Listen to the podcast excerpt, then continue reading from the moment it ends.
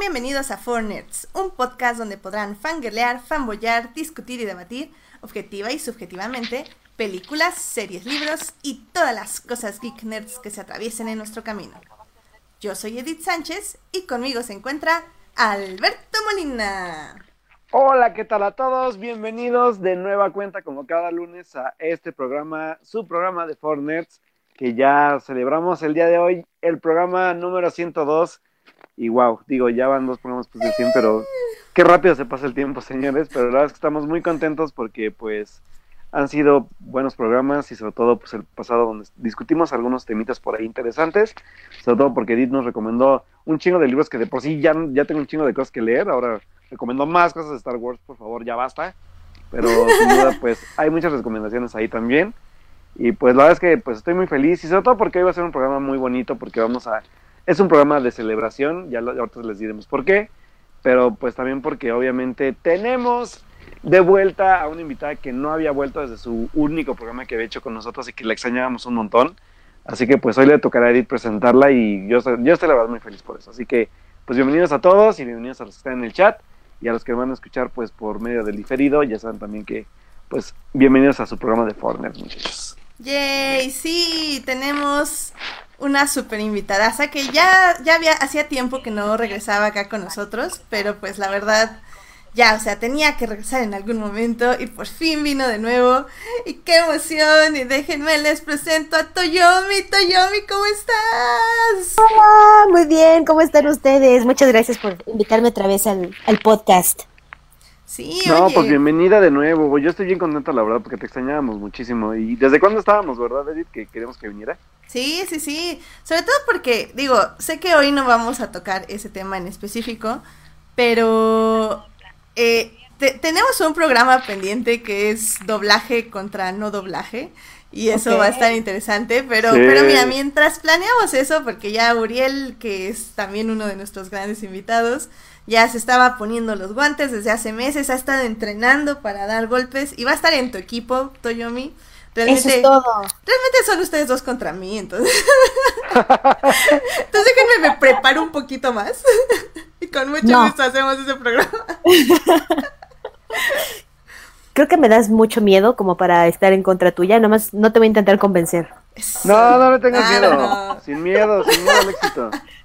Así como yo. No, no, no, no, hay que convencer nada, es darle argumentos y exponer, exponer, exponer. Eso, esa es, ese es el punto de todo esto. Eso es todo. Pero bueno, mientras vamos a tocar otro tema, pero antes em, un paréntesis.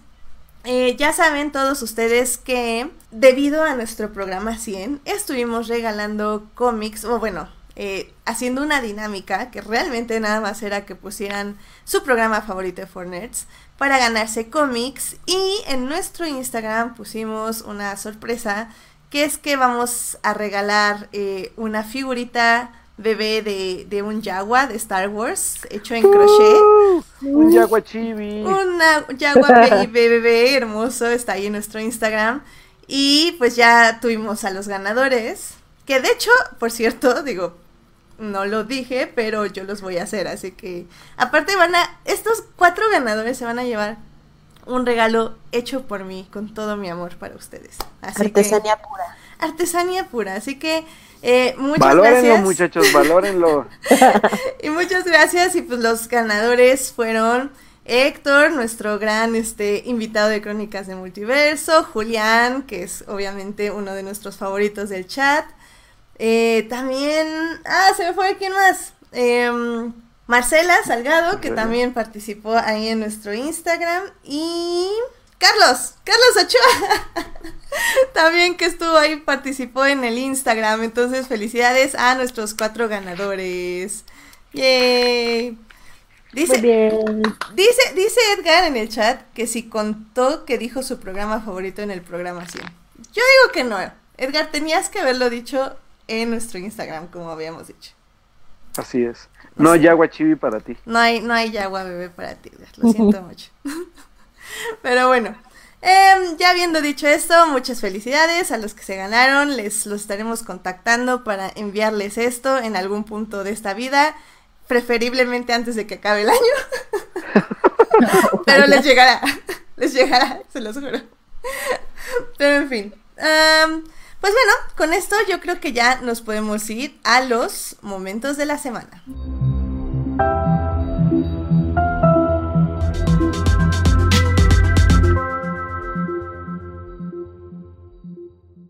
Excelente. Pues primero nuestras invitadas. Toyomi, ¿cuál es tu momento de la semana? Bueno, pues lo estuve pensando mucho y tengo, no son momentos de la semana, pero tengo dos cosas nuevas que acabo de encontrar que, con las que me gustan muchísimo. Uno fue un video que encontré en una página de Facebook muy maravilloso que se llama Bottom Poetry, que es un video, eh, eso, son poesías actuadas por dos, uno o dos actores. Y el que acabo de encontrar lo puse en mi Facebook y se llama este, Love. Y está muy bonito ese poema. Si lo si encuentran la página y lo pueden ver, es muy hermoso ese poema. Excelente. ahorita, ahorita lo ponemos en nuestra página para que lo vean. Bottom Poetry. Es muy hermoso. Y pues se me hizo muy, se me hace muy especial que sea poesía. La verdad es que a mí la poesía no me gustaba tanto y hasta hace poco empecé como a meterme más en, en, poesía y en otro tipo de literatura y me ha estado gustando bastante. Entonces, si es una manera como muy digerible de, de, llegar a la poesía, entonces si pueden verlo, está chido. Muy bien. Muy bien. ¿Y decías que eran dos o nada más era uno? No entendí, perdón. Ah, mi otro momento de la semana fue que encontré lo muy maravilloso que es una serie, una serie muy maravillosa que se llama Rilakuma y Kaoru. ¡Eh, sí! ¡Qué hermosa serie! La verdad es que la encontré desde hace mucho, pero voy muy, eh, lo estoy usando como motivo de estudio para mi japonés. Entonces voy, voy, voy un poco atrasada, entonces casi, casi, casi como si lo hubiera empezado a ver. Ay, y, de hecho de, de, Ricardo me había hablado yo un ratito, ¿no? Allí hace unos programas. Híjole, mira, te miento si te digo que sí, la verdad no, no sé. Sí, creo que ya, ya, había tocado el tema, pero ay, qué bueno que está Toyomi, porque creo que sería bueno que cuando la acabe podamos hablar de ella, porque es una serie muy, muy, muy bonita. Sí, hasta ahorita estoy, estoy fascinada con la animación en stop motion, estoy fascinada con las canciones y con los personajes, con los personajes y con las historias y en o sea, son historias muy bonitas que terminan en moralejas muy simples pero muy hermosas. No, y deja, deja, deja, deja simples y hermosas, sino que son muy adultas, ¿eh? O sea, yo la verdad esperaba una, un concepto un poco más familiar o infantil y nada que ver, ¿eh? Es, es una cosa, siento que es una cosa más o menos como el principito. Ya que, que, tanto los niños lo pueden ver y son moralejas muy importantes, como los adultos lo pueden ver y también son moralejas muy importantes. Sí, la verdad es que es una, es una buena serie, sincero, no la han visto. Se la recomendamos muchísimo, sobre todo por el estilo de animación. Es un, un, sé como dice todavía stop motion, pero que es muy, muy, muy bien realizada. Cada detalle de la, de la casa donde viven, eh, bueno, estos personajes que son, son dos ositos, un pollito y una, una chica, pues que vive como, como independientemente y también la parte de que ella donde trabaja, que es una oficina, o, el parque donde van a pasear. O sea, cada cosa tiene un detalle impresionante en, el aspecto de stop motion. Sí, los detalles son, son preciosos, desde, lo, desde la comida, las sandalias de Kaoru, la lluvia, todo, todo tiene un detalle súper, súper, súper, o sea, todo está súper, súper detallado y es algo que se me hace súper valioso de la serie, que es lo que le da esta estética tan bonita. Sí, así es. sí, véanla. Está muy bonita, la encuentran en Netflix, muchachos. Véanla, por favor. Ah, está en Netflix, perfecto. Entonces, sí, para ponerles ahí el link. Excelente, excelente. Sí, por favor. Sí, pues ya saben ahí también, por si no saben cómo escribir el nombre, como evidentemente yo no lo sé, lo voy a poner en la página para que la encuentren rapidísimo y la pongan en su lista de Netflix. va, va, va. Muy bien, pues Alberto, ¿cuál fue tu momento de la semana? Pues mi momento de la semana casualmente ocurrió el día de ayer en la noche, donde se llevó a cabo la final del Evolution Championship Series, que es este tipo de eventos sobre como video gaming, como, como esports o video gaming. Y el día de ayer se llevó el torneo de Super Smash Bros. Ultimate, que es la última versión del famosísimo juego de Nintendo de peleas, para Nintendo Switch, donde participó el mexicano Leonardo Pérez, eh, alias Macleo, que se llevó pues literalmente de calle a su contrincante ganando pues la final de Smash Bros. Ultimate y que de hecho ya antes ya había como, como este sobresalido porque había ganado también una, una edición anterior, pero con la versión de, Nintendo de, de, Nintendo Wii U. Pero ahora, pues el mexicano se lleva las palmas ganando pues en el primer lugar como el gran, gran, gran retador y el gran vencedor de este torneo de Super Smash Bros. Que la verdad, yo, yo, yo me eché la final exactamente directamente ayer. Fue como de, ah, no manches, fue muy emocionante. Y pues la verdad es que si ustedes son fan de los videojuegos y les encanta el Smash Bros. como a mí y como algunos de los que yo supongo que, que luego nos escuchan, pues pueden ver la repetición de la pelea a través de internet. Les vamos a dejar la liga por ahí. Y que la verdad, pues fue un gran, gran, gran, pues desmadrísimo que se hizo para que pudiera ganar. Y ya saben que pues estos smashes mueres o vives a final de cuentas de alguna u otra forma y fue una gran competencia. O sea, la verdad es que sobre todo este rollo de los esports o de, lo del, de, los, de las competencias ya de videojuegos que se está tomando mucho más en serio y todo esto gracias también a, la forma en que pues se han llevado a cabo pues la parte de, de multijugadores, de cómo han ido aumentando la experiencia con otros jugadores de otros países. Creo que ha aumentado también esta parte del esports que me gusta muchísimo y que, pues a final de cuentas, sobre todo voy a contrastar un poquito con, con, con, aspectos políticos, que fue lo que dijo ayer el presidente de Estados Unidos, Donald Trump, que, que todo lo que sucedió lamentablemente ahí en El Paso, bueno, no, ¿dónde fue? En, ay, bueno, fue en, el paso, en el paso. Sí, en el paso, ¿verdad? Que culpa de todo lo sucedido en, en, los ataques violentos a los videojuegos. Señor Trump no se la perdón, pero no se la arranque. Y creo que los videojuegos creo que no son nada que ver con lo que usted quiere justificar la parte del racismo y, la libertad de compra de armas, con algo tan sencillo como es jugar videojuegos, una forma tan sana de divertirse y sobre todo también una forma pues de compartir y de y también de, aumentar un poco tu coeficiente intelectual y tus y tus capacidades motrices y muchas cosas que te viven en los videojuegos. ¿eh? O sea, no, no, yo creo que esa etapa de satanizar videojuegos ya pasó desde hace muchísimo tiempo y creo que lo que sucedió ayer fue una buena forma de demostrarlo y sobre todo que ganó un mexicano. O sea, la verdad es que, señores, somos chidos para muchas cosas, no solamente hay fútbol, no solamente hay este deportes pues random que conocemos o que a veces ya no damos resultados, sino que hay muchas cosas más donde podemos ser buenos, videojuegos, olimpiadas de matemáticas, y pues la neta, qué orgullo. Así que pues felicidades al señor, al señor Macleo que ganó el día de ayer y pues ahí les dejamos el video de la, de la, de la competencia del día de ayer y la final.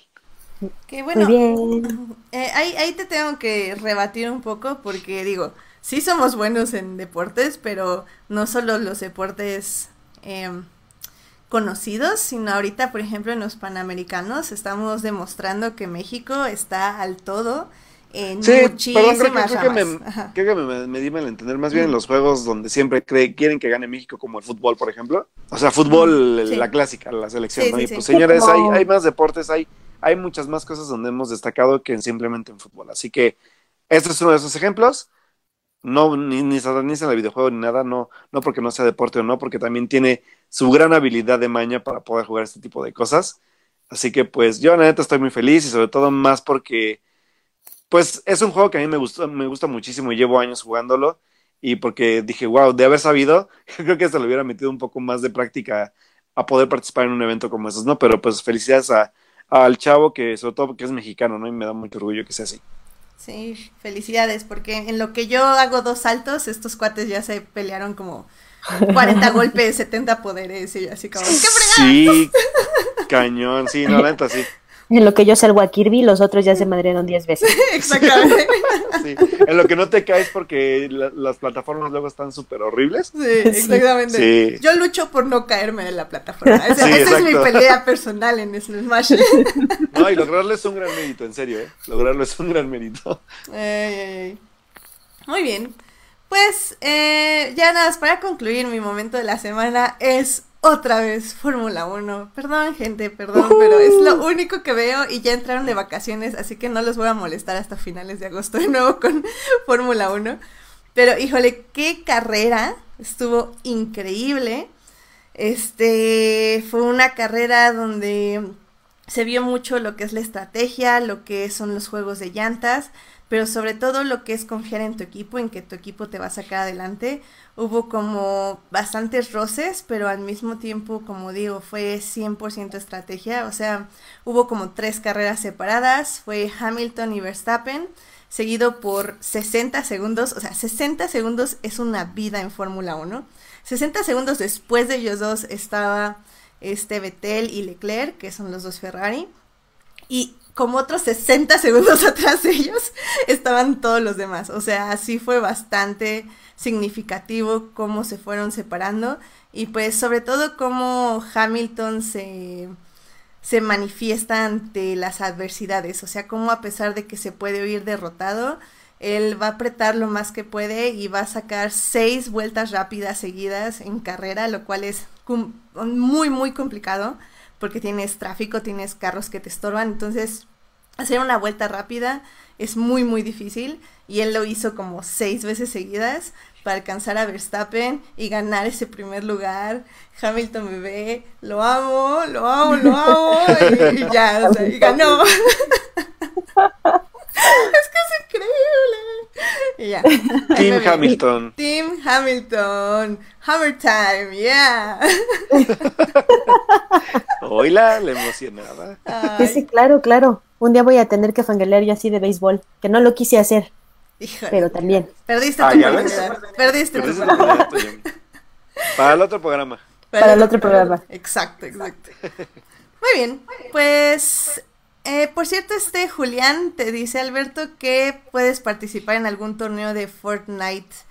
Así que, bueno, con él, dice, aún podríamos participar, así que Va, tienes va, va, tiempo, va. Alberto. Va, va, va. Entreno y ya nos ponemos de acuerdo para participar. Muy bien. Bueno, pues yo creo que con esto podemos irnos a las noticias de la semana. ¡Vámonos!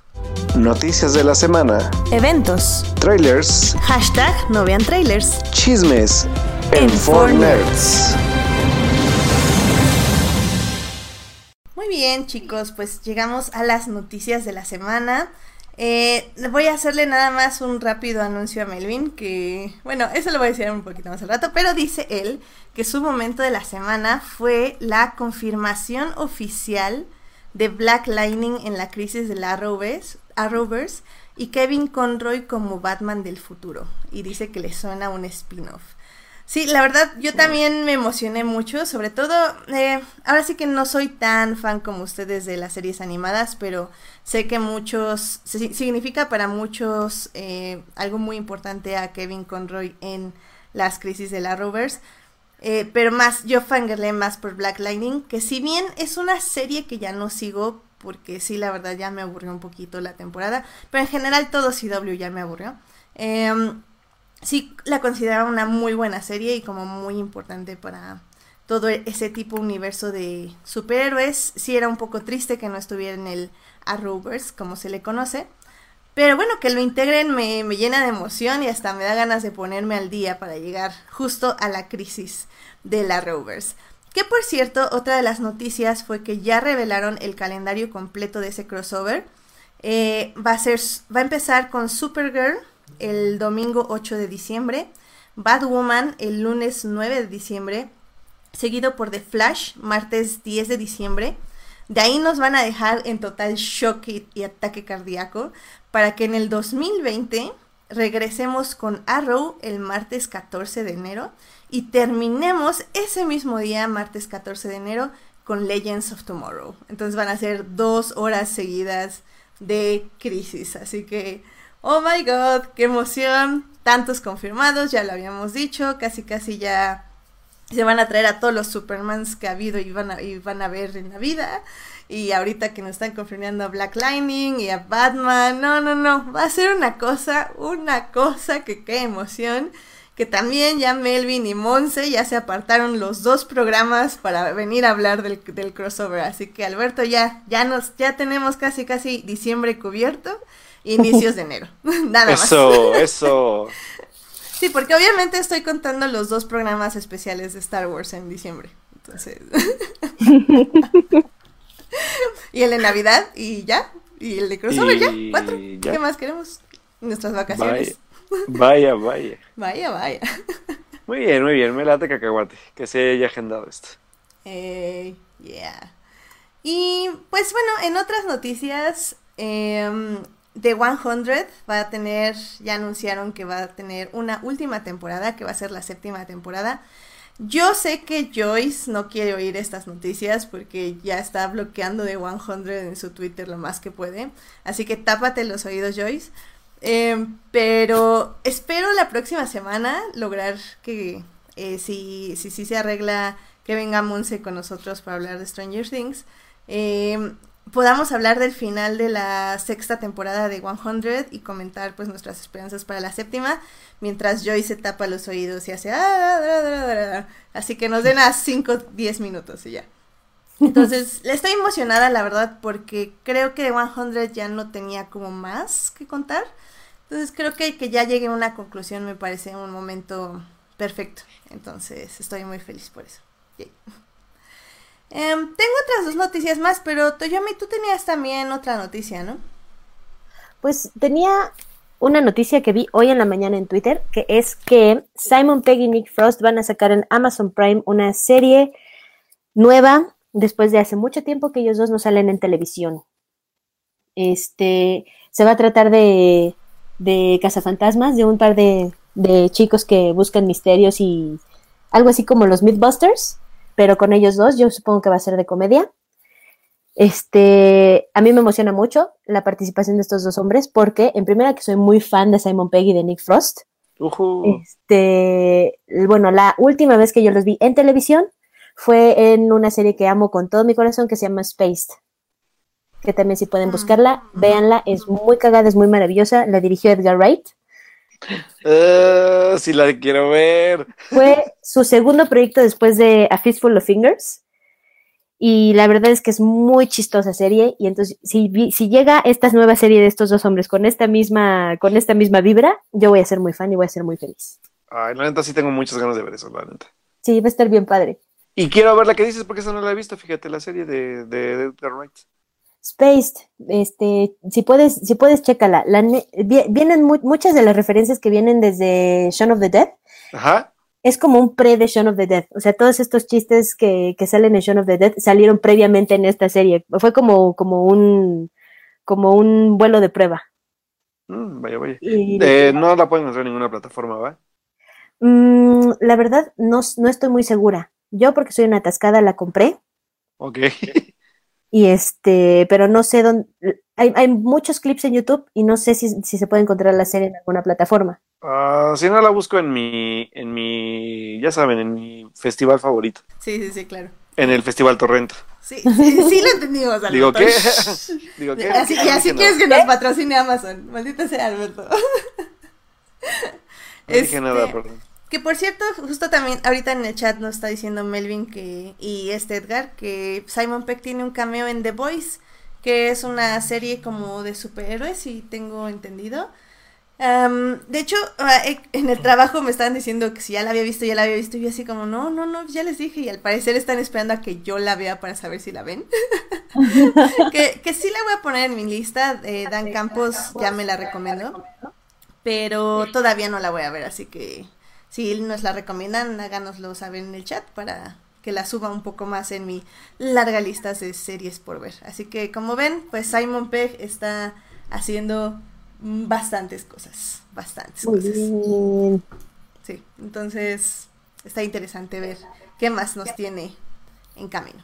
Porque lo ah, amamos. Sí, o oh, sí.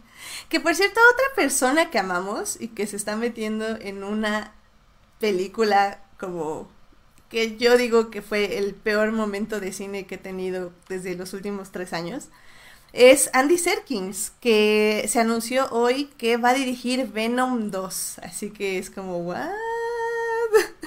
Ay, Dios mío. Yo creo que no va a ser Venom 2 por eso. Pues no sé, mira, sigo diciendo yo que Tumblr vio otra película porque aman Venom, o sea, la aman y yo no lo entiendo. Entonces, si Andy Serkins me explica por qué tengo que amar, Venom, probablemente la vea, pero, pero no en el cine, definitivamente no. Pero bueno, está interesante, o sea, Andy Serkins tiene algo interesante que siempre le añade a las películas, así que vamos a ver. Le doy la... El beneficio de la duda. Exacto, el beneficio de la duda. Ujú. Ay, yo no sé la verdad. Ya, ya no sé qué decir. ¿Tú sí la viste, Venom? No, pero no, Ay. ni ganitas, ni ganitas me la neta. Sí, digo, no, no voy a decir que la veas, pero está bien. ¿Tú, Sí, no. Toyomi, viste Venom? La verdad, no se me antojó. Y después de ver algunas críticas y algunos videos fue de, creo que la puedo omitir un poco. Mm, sí, sí.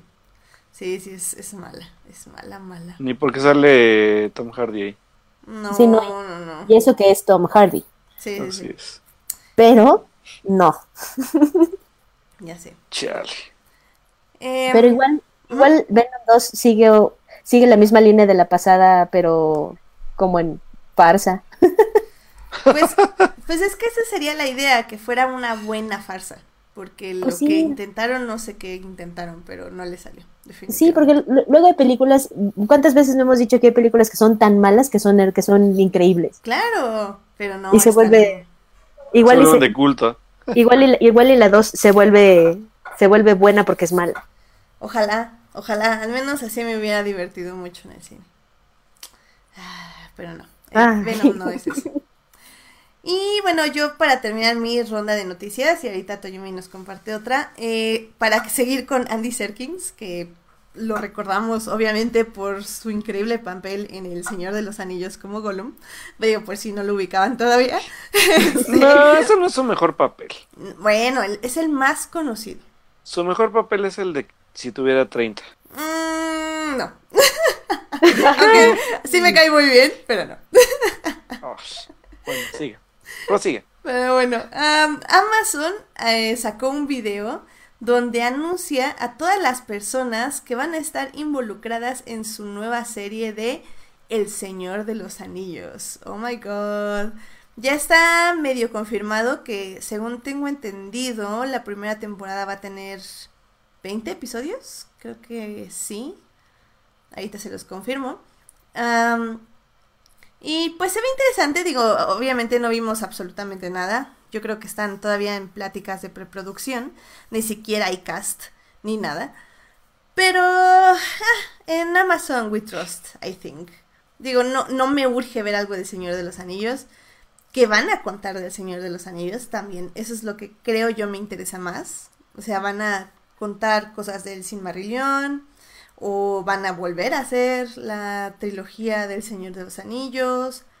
O ¿qué, qué van a hacer Amazon? Dímelo, dímelo, dímelo. Pero bueno, mientras nos lo dicen, al menos los productores se ven bien. Hay varios involucrados de, de desde personas que han trabajado con Peter Jackson o que han analizado y estudiado las obras de Tolkien. Entonces, al menos la producción se ve bien. Pero, ¿cómo será la serie? Pues ya lo veremos durante los siguientes meses probablemente. A ver, ya veremos. Y tú, Toyomi, tenías una última noticia para... Pues hay, el otro día encontré en Twitter dos cosas. Una que me, me apachurró un poco el corazón, que fue que van, Disney quiere sacar la versión live action de Recreo, que no sé si todos se acuerdan de Recreo, pero para mí era de mis caricaturas favoritas. Y que la vayan a sacar en live action a mí me, me pierden, me van a perder por completo si lo hacen. Pues, eh, yo la verdad es que ya. Como todo quieren hacer live action, igual con la con este remake de High School Musical, estoy como de. eh. Pero High School Musical ya era live action, por favor, ¿qué están haciendo? Pero ¿para qué revivir a los muertos, Dios mío? ¿Ya para qué? Pero es un High School Musical para las nuevas generaciones, Alberto. Pues sí, Pero sí. High School Musical ya era para las nuevas generaciones. No, Toyomi, ya estamos viejos. Ya somos la generación vieja. Sí, ya vienen pero, los nuevos. Pero la hija de una amiga que tiene nueve años estaba, está obsesionada con, con, con High School Musical 2. Lo que me dice que sigue siendo muy vigente esa cochina. Y por eso, Ahora- y ahora van a hacer una ahora- nueva con la que aún se puede relacionar más, porque ya van a Ay, tener no. celulares y cosas así. Y van a tomarse selfies y todo. Ay, Exacto. qué triste. No, chavos, es- hay cosas que no son para nosotros y todos los remakes live action no lo son. Bueno, son para nosotros, pero no dirigidos para nosotros. Pero no para nosotros. O sea, sí, pero no. O sea, sí, pero no. Así que nada más hay que aceptarlos, amarlos o dejarlos ir. Pueden ser como el primo feo que nadie le hace caso. puede ser, puede ser. Pero había, había otra noticia que quería compartir, es que esta sí es una noticia muy feliz, que es, no sé si vieron que a Guillermo el Toro le van a dar su estrella en el Hollywood Walk of Fame. Ah, no sabía. Sí, Ya Ah, anunciaron. Bueno. que el 6 de agosto le dan su estrella a nuestro gordito consentido. Sí, del toro. El toro para presidente. Qué Eso es todo. Qué caray. Muy bien, muy bien. Pues qué bueno, qué bueno que se le esté, Hay que, esté hay, que, conociendo. hay que organizarnos para ir a la, a la expo, muchachitas. Sí, Tengo muchísimas ganas de ir, la verdad. Me da un poco de flojera ir hasta allá nada más por una exposición. Para ser sincera, pero. piensa en la exposición, piensa en la comida, piensa en todo. Exacto. Sí, me da un poco de flojera. Ve las, ve las posibilidades, Edith, por favor. Por eso es que fallas, Edith. Por eso. Ah, es que está muy lejos. That's why you fail. Está bien, me, me haré la idea. Es que ya de ahí a Galaxy Edge es nada más un par de horas más en avión. Mejor me voy a Galaxy Edge. Ay, pero como es igual de barato. Oye. Ay, ya sé. Qué triste. No, tú muy mal, ¿eh? Tú muy mal. Próximo año ya que se vacíe un poco más. Pero bueno. Ah, pues bueno, pues yo creo que esas son todas las noticias de la semana. Eh, Alberto, ¿tú tienes otra más? No, ¿verdad? No, ya. Creo que con eso estamos súper bien. Ah, mira, este Edgar me dice que piense en, en Julio, eh, que él vive allá. Ah, mira, podríamos visitar a Julio, crossover Ah, ya ven. con Crónicas del Multiverso, en vivo. Mira, mira, ok, ok, lo, lo añadiré a la lista de razones para Lo ir puede, a, lo puede considerar. a Guadalajara. Te que- dije que vieras las posibilidades. Sí, Edith, por favor. Está bien. Voy a ver si hay un maratón para correr o algo así allá, ahora que. Y así ya, vale doblemente la pena. bueno, pues bueno, yo creo que con eso nos podemos ir a nuestro tema principal del podcast de hoy. Uh, Qué emoción. Así que eh, lo pondré como series. Nos falta como una cortinilla de anime, pero pues mientras la hago, nos vamos a series. Series. Televisión Streaming en... for nerds. Ya Melvin me, me acusó en, en Twitter porque dice que no lo invité porque aún no me ha regresado mis DVDs de esta serie que vamos a hablar. La verdad no fue por eso, pero ahora que lo dice, sí, esa es la razón por la que no te... Ay, Melvin, pues es que uno piensa que ni siquiera la has visto porque sigues con mis DVDs, o sea... Pero sí, a todo esto ya la viste. a todo eso ya la viste, Melvin, o sea. Pero en fin, el día de hoy vamos a hablar de una de las mejores series de anime, de caricatura, de nuestra infancia, que se estrenó hace 20 años. A Señores, su madre. Julián García dice que yo los hago sentir viejos todos los podcasts, pero pues no es mi culpa que el tiempo pase y la vida pase y todo pase. y sí, 20 años. Porque el 4 de agosto era o 2 de agosto, ya no sé, se me fue mi calendario aquí, pero creo que fue el, el 2 de agosto de 1999, un par de niños fueron llamados Al Digimon. Digimundo. Y fue cuando. Exactamente. Es cuando bajan este podcast de YouTube. no, no es cierto. No, sí. Pero podemos cantarla.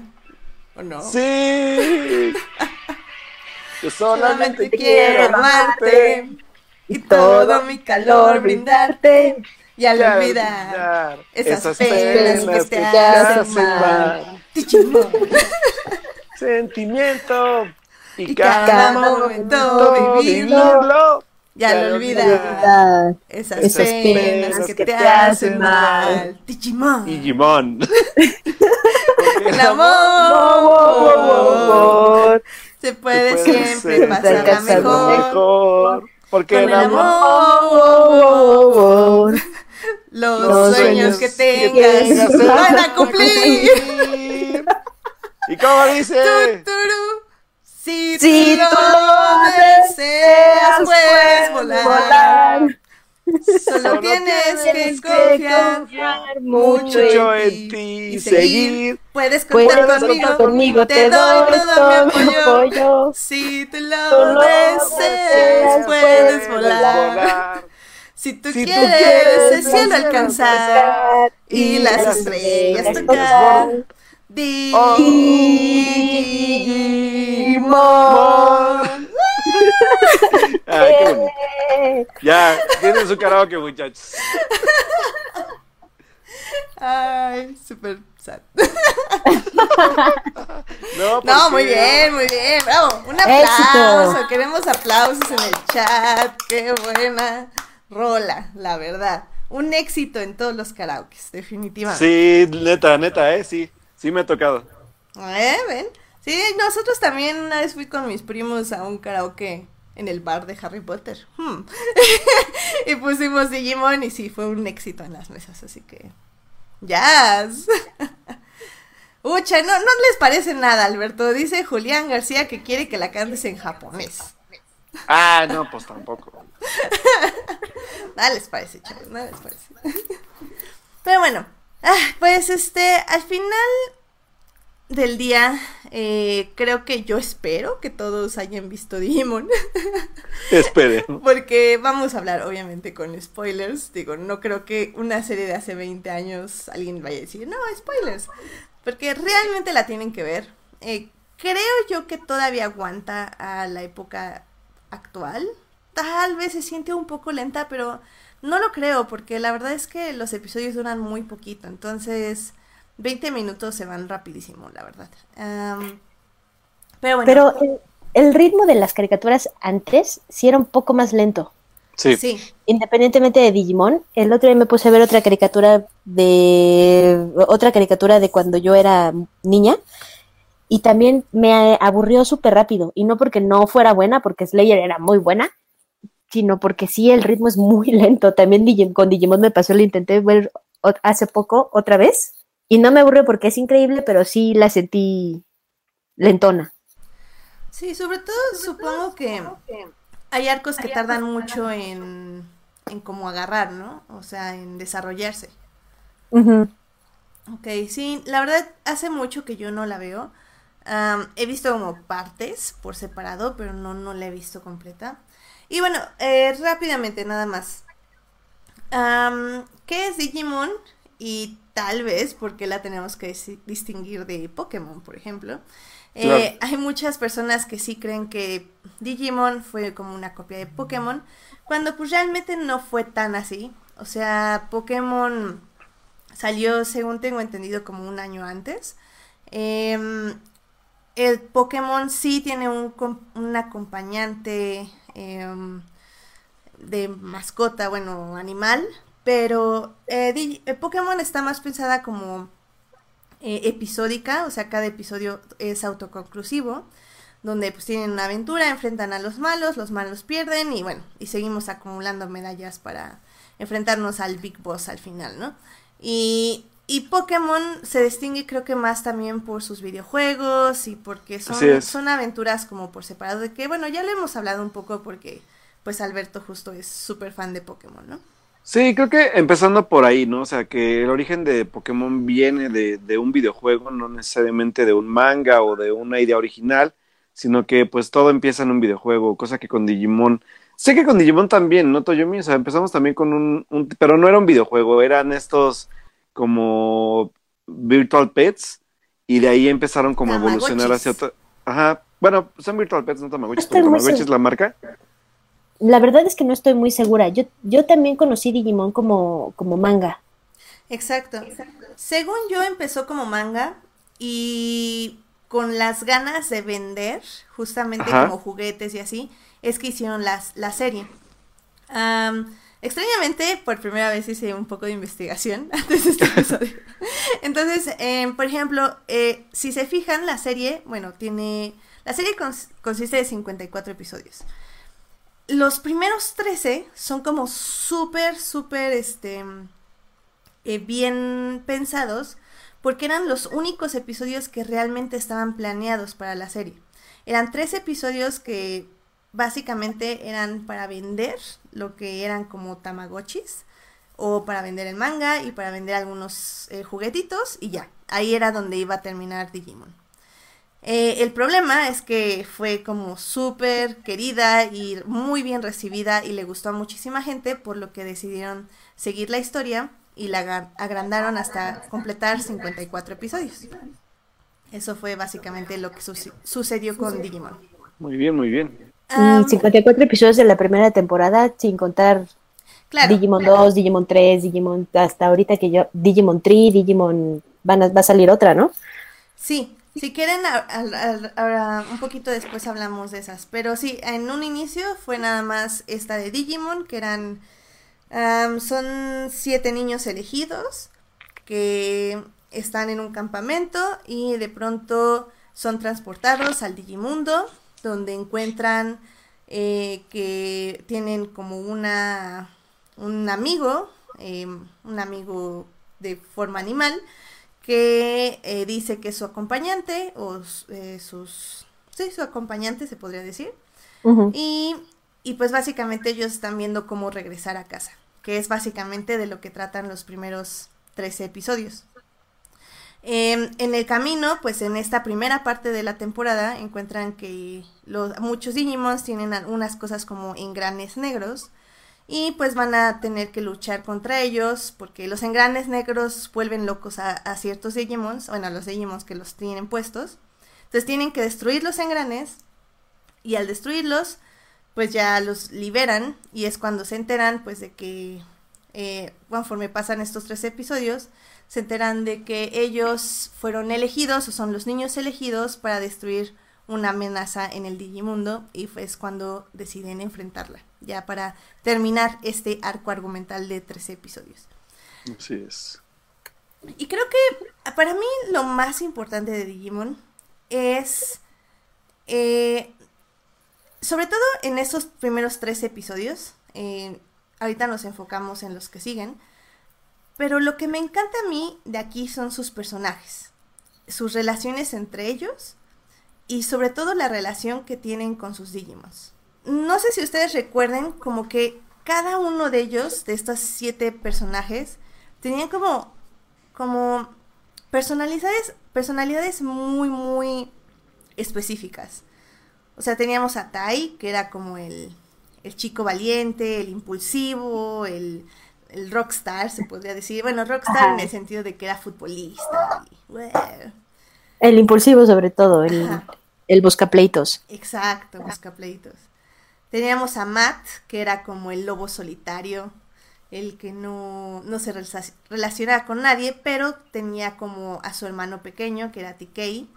TK. sí, em, que también era, era el más pequeño del grupo, el más inocente, el que necesitaba ayuda de los demás o protección de los demás. Teníamos a Sora, que era una chica que Em, jugaba fútbol, que igual como que quería ser más independiente, igual no depender de nadie. Era como la más sensata del grupo, ¿no? También, sí, sí se podría decir. Como... Sí, la más sensata, como la que quería como cuidar de los demás, pero al mismo tiempo como tener como un rol para mandar, pero sin tenerlo tan así, se podría decir también. Teníamos a Mimi, que era eh, pues la chica que era como mucho más femenina, que le importaban como, como la ropa, como su aspecto físico, se podría decir superficial, pero lo voy a usar ese término, pero justamente lo que me encanta de la serie es que nos quita un poco esa idea, que está muy padre. Y teníamos a, otros dos, que es Joe, que era el más grande del grupo, que era el más, este, como adulto en todos los aspectos. Y teníamos a... Me falta uno. Easy. Easy. Easy. Que era el tecnológico, el que, el que básicamente nos también nos ayudaba mucho para entender a los Digimon. Y sus gogles. Sí. Sí, y sus guantes sí. sí, todo eso estaba.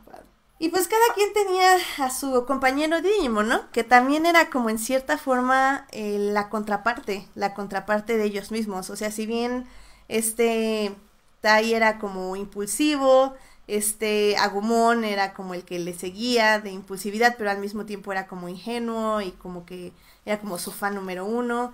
Si bien Matt era, como decía, el lobo solitario, este Gagumon era como el que demostraba como más cariño, más sus sentimientos, como que veía como que se preocupaba más.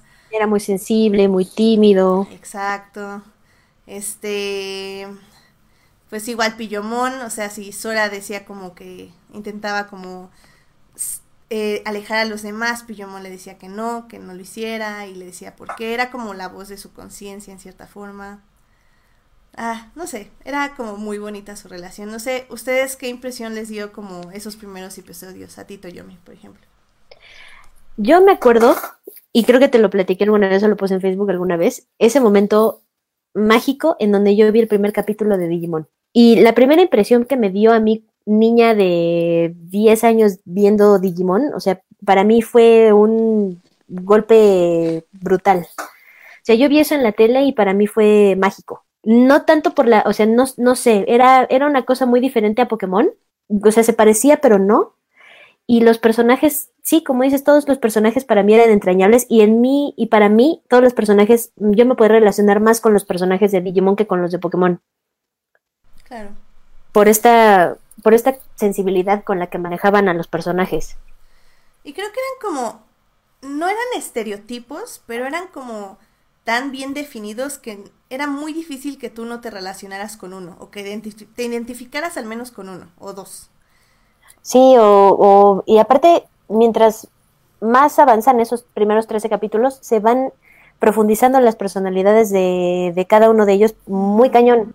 Porque tenemos, como, como bien dices, los, los Digimon eran, eran como, no sé si la contraparte, pero, pero sí la... Ay, se me fue la palabra. Lo, el complemento de ellos.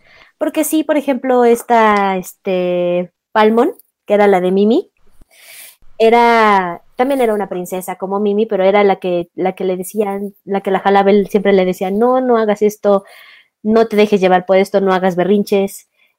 Como dices, teníamos a Gabumon con Matt, teníamos, teníamos lo, lo, lo que los complementaba y lo que los hacía más humanos al final a ellos.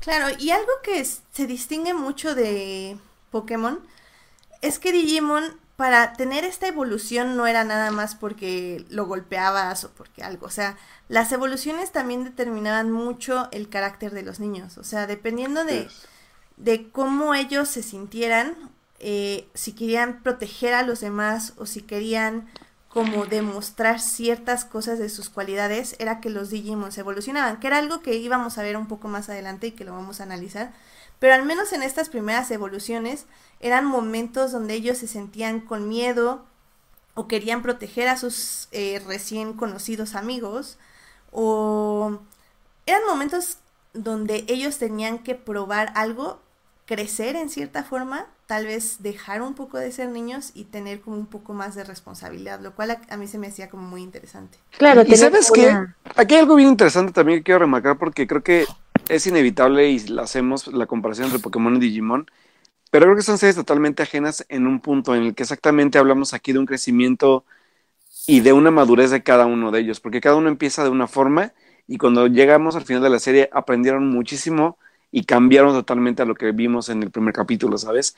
Y, y de hecho yo recuerdo muchísimo porque yo no vi Digimon desde el primer episodio, yo lo debo haber visto como desde el quinto sexto. Y fue como de, primero la animación obviamente fue totalmente diferente y aparte también el estilo narrativo, porque aparte sí Digimon es más lento, pero Digimon se toma más su tiempo en poder describirnos a cada uno de los personajes de forma más, como más empática, ¿sabes? O sea, cada uno de los personajes era como, a cada uno los quieres de forma diferente. En cambio, por ejemplo, Pokémon siempre se me ha hecho muy superficial, o sea, es como de, ah, pues sí, Ash es el, pues el, el, terco que quiere ganar, eh, Misty es la, la niña berrinchuda, Brooke es el, pues el, el, pervertido que está todo el tiempo buscando chavas, ¿no? Y acá es totalmente diferente, o sea, aquí hablamos de que cada uno de ellos, pues, tiene, tiene metas diferentes, creencias diferentes, y que los une como equipo por ser exactamente eso, por ser diferentes y de formas más profundas y más, más interesantes, ¿no? Y por ejemplo... la comparación, creo que la comparación sí es un poco inevitable porque salieron más o menos al mismo tiempo. Claro, y, claro. y el concepto en realidad es como más o menos, más o menos lo mismo. Ya después, como, como bien dicen, la, es- la las dos caricaturas se desarrollan en líneas dramáticas totalmente diferentes. Pero por eso, por eso las comparamos tanto. O sea, con varios, con un amigo decimos que existen dos tipos de personas, los niños Pokémon y los niños Digimon, porque sí nos tocó como al mismo tiempo. Sí, claro. Sí.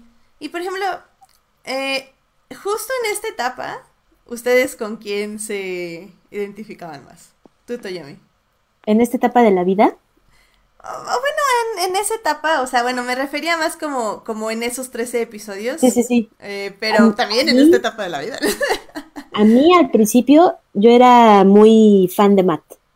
Ok, ok, muy bien, muy bien. Me, me relacionaba mucho por además tener un, un- el hermano chiquito, el hermano Claro. berrinchudo, que había que cuidar un chingo y así. Claro. Ay, qué bonito. ¿Y tú, Alberto? Ay, no lo sé, ¿sabes? Creo que a veces siento que era como Tai. Muy bien. Sí, la verdad sí era muy Tai. Cool. Yo personalmente creo que era una combinación de dos, pero creo que son muy parecidos, que es, por ejemplo, me identificaba mucho con Sora, eh, pero también tenía, creo que, algo de Matt, pero creo que ellos dos se parecen mucho en general.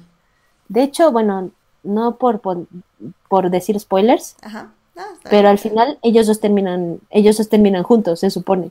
No, no, y vamos a hablar de ello más adelante. ¿No terminan juntos? No. Claro que sí. No, y me da mucho coraje, pero bueno, hablamos en un ratito de eso. Me engañan, he vivido engañada toda mi vida. Sí, has vivido engañada toda tu vida, es horrible. Pero bueno, este... Y bueno, eh, justamente para como avanzar, porque eh, justamente en el chat nos están diciendo como eh, Digimon es como más el avance del drama y así, este, Melvin, que creo que sí tenía que haberlo invitado. Perdón, Melvin. Em, eh, justamente aprueban estos tres episodios, tienen mucho éxito y la temporada sigue. La voy a dividir como en dos partes. Eh, bueno, No, pues es que está partes. dividida en varias partes. sí, pero me voy a saltar, por ejemplo, lo, lo que siguió, que fueron los siguientes episodios de, eh, que fue la búsqueda de unos emblemas. Creo que es una parte como muy sencilla, que no tiene como mucho Pero- que analizar. Pero ojo, porque los emblemas también son importantes. ¿eh? Los emblemas sí. son súper importantes. No, yo, yo lo sé, yo lo sé, pero quiero ya analizar el momento que los empiezan a aprender. Porque una cosa es cuando los buscan, que es justamente Ah, claro. que llega Genai, que es un monito que básicamente les va a decir, ah, esta es la siguiente misión, niños. Y así como, ok. Ah, y el... Sí, ya me acordé cuál monito es ese. Entonces Sí. les dice, ah, ya derrotaron a este monito, pero él no es el malo de Malolandia. Tienen ahora que buscar estas cositas, que son emblemas para acceder a la siguiente Digievolución. Entonces van, buscan los emblemas, eh, los encuentran. Eh, el primero que aparece en esta segunda parte de, de la, de, esta primera temporada, ¿sí? Vamos a decirlo así, es el valor. Ay, Y, sí. y me parece como muy interesante esta parte de Tai porque hablan, y es algo que me gusta mucho de Digimon, que explora no solo como la emoción en una manera sencilla, o sea, cuando le dicen, mira, tu emblema es el valor, cada uno de nosotros, yo al decir esta palabra, te imaginas el valor de una forma. Algunos creen que ser valiente es, no sé, eh, derrotar a un villano. Ser valiente es afrontar una adversidad. Ser valiente, o sea, todos tenemos diferentes conceptos de la valentía. Y Digimon sabe eso. O sea, siento yo que es, creo que es lo que más me gusta de Digimon, que no trataba a su audiencia como tontos. O sea, como, ah, el valor es esto. eh, la amistad es esto. El amor es esto. O sea, decía, ok, el amor tiene todas estas, digo, el amor, el, valor tiene todas estas vertientes y vamos a analizarlas. ¿Y cuál es el valor correcto y cuál es el valor que está siendo influido por el egoísmo? Y tenemos una como super capítulo que es muy bonito, donde Tai fuerza a su emblema a prenderse. Porque les dicen, Sí, ese, ese, ese episodio es increíble. Uf. Sí, porque le dicen, este, a ver, para que actives la evolución tienes que ser valiente. Y para él en ese momento ser valiente era destruir a un monstruo. Y, y le dice a, a Gomón, tienes que evolucionar, tienes que evolucionar, tienes que evolucionar, evoluciona, evoluciona, porque estamos siendo valientes, porque vamos a derrotar al monstruo. Y al forzar el emblema crea una digievolución mala y crea todo un asunto, súper drama, súper triste, pero es un capitulazo porque nos dan justamente eso, la importancia de entender cuál es el valor, el valor verdadero, ser un verdadero héroe, como nos diría Hércules. y es muy bonito, que eso básicamente es lo que vamos a explorar en la tercera parte de Digimon, que es justamente cuando los niños tienen que empezar a aprender sus, sus emblemas, porque cada uno recibe uno diferente. Y a ver si aquí me pueden ustedes ayudar, porque Tai recibe, como ya dijimos, el, el valor. Ajá. Matt es la amistad. Ajá. Eh, eh, Sora es el amor. El del amor. Ajá. Esta Mimi es El La de la pureza. sinceridad. Sí, porque pureza creo que no, creo que ese es otro, pero bueno, sinceridad. No, porque el de la sinceridad es este. Ah, no, sinceridad es Joe, sí es cierto. Joe, ah, ajá. honestidad, sí, cierto. Sí. Ajá. Joe es honestidad, Mimi sí es pureza, entonces sí es algo como pureza, sí, cierto. Em, Y que es Y- esperanza. Es y esperanza. Easy es conocimiento. Ajá. Entonces hay, hay algo, sí, vas a Yo, un cap- uno de los capítulos que a mí me gustaron más y me acuerdo y, y que me dejaron, y me dejaron algo muy, muy importante fue cuando Easy tiene que encontrar, o sea, la misión de Easy para encontrar su emblema. Porque me se supone que lo llevan a un lugar con un gurú. Y entonces en ese lugar con el gurú, el gurú le lo engaña para quitarle la curiosidad. Que la curiosidad, hay- en esa parte te enseñan que la curiosidad es la base del conocimiento. Entonces, Easy se queda como en trance, tratando de, ap- aprendiendo lo que ya sabes, repasando el abecedario, repasando los números, y entonces su, este, su Digimon es el que lo saca del trance y, lo hace ver que, que no, que lo, lo valioso de Easy no es que sepa muchas cosas, sino es su, la curiosidad que tiene y las ganas que tiene de saber más cosas. Sí, Y eso está apar- muy padre. Y a partir de ese momento, Easy gana su emblema. Entonces, me acuerdo de ese, de ese capítulo, me acuerdo muy, muy en específico porque, porque para mí fue una enseñanza muy fuerte, siendo yo muy chica. Hmm, Sí. Sí, estoy, estoy Yo- de acuerdo, no me yo- acuerdo de ese yo- episodio, pero está muy, muy padre. Yo de Skull recuerdo muchísimo, así que, que creo que ese es el que siempre se me quedó muy grabado, porque creo que, el- no sé, no sé qué, qué, qué, qué impacto habrá tenido para mí, pero supongo que, por- les digo como esa parte de, de, de la forma en que me identificaba con Tai, a pesar de que yo no tenía hermanos y todo, pero el, el, el cómo Tai se siente responsable de, de muchas cosas y de cómo tiene que exactamente forzarse a sí mismo a, a agarrar valor de donde pueda para, para como luchar contra sus miedos, para luchar contra muchas cosas, ¿sabes?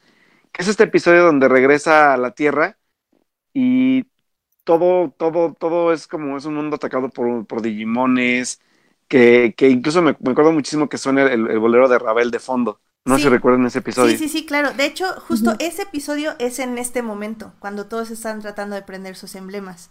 Sí, ese episodio a mí me marcó muchísimo, sobre todo porque era súper fan de Tai. O sea, y ese fue como, es de mis episodios favoritos, así que tal vez podré no acordarme de muchos, pero ese es el que siempre me acuerdo.